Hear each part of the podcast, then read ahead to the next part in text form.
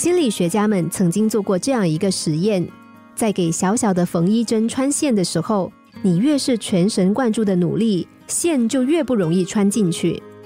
于是他们给这种现象起了一个名字，叫做“目的颤抖”，也就是目的性越强，就越不容易成功。这种现象在生活中并不少见。张师傅是一名杂技演员，用脚耍大纲已经有很多年，可谓驾轻就熟。后来因为年龄偏大，他决定改行。在告别舞台演出的那天晚上，他把亲戚朋友都请来观看。亲戚朋友们为表心意。有的拉起标语，有的举起小旗，有的送上花篮，场面很热烈。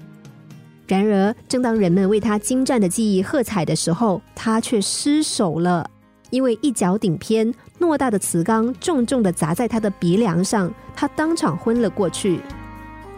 事后有人问他：“凭你的技术，怎么会出这样的意外？”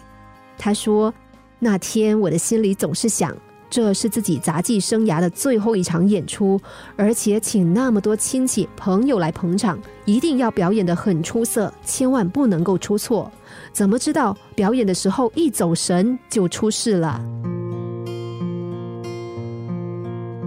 从表演上来看，张师傅的失手是偶然的，但是却有它的必然性，因为我们人有这样的一个弱点，那就是。当对某件事情过于重视的时候，心里就会紧张，而一紧张，往往就会出现心跳加速、精力分散、动作失调等等的不良反应。很多人在人生的关口失手，心理紧张和焦虑是重要的原因之一。不管我们做什么事，都不能够保证百分之百的成功。既然如此，我们何不给失败一个心理准备呢？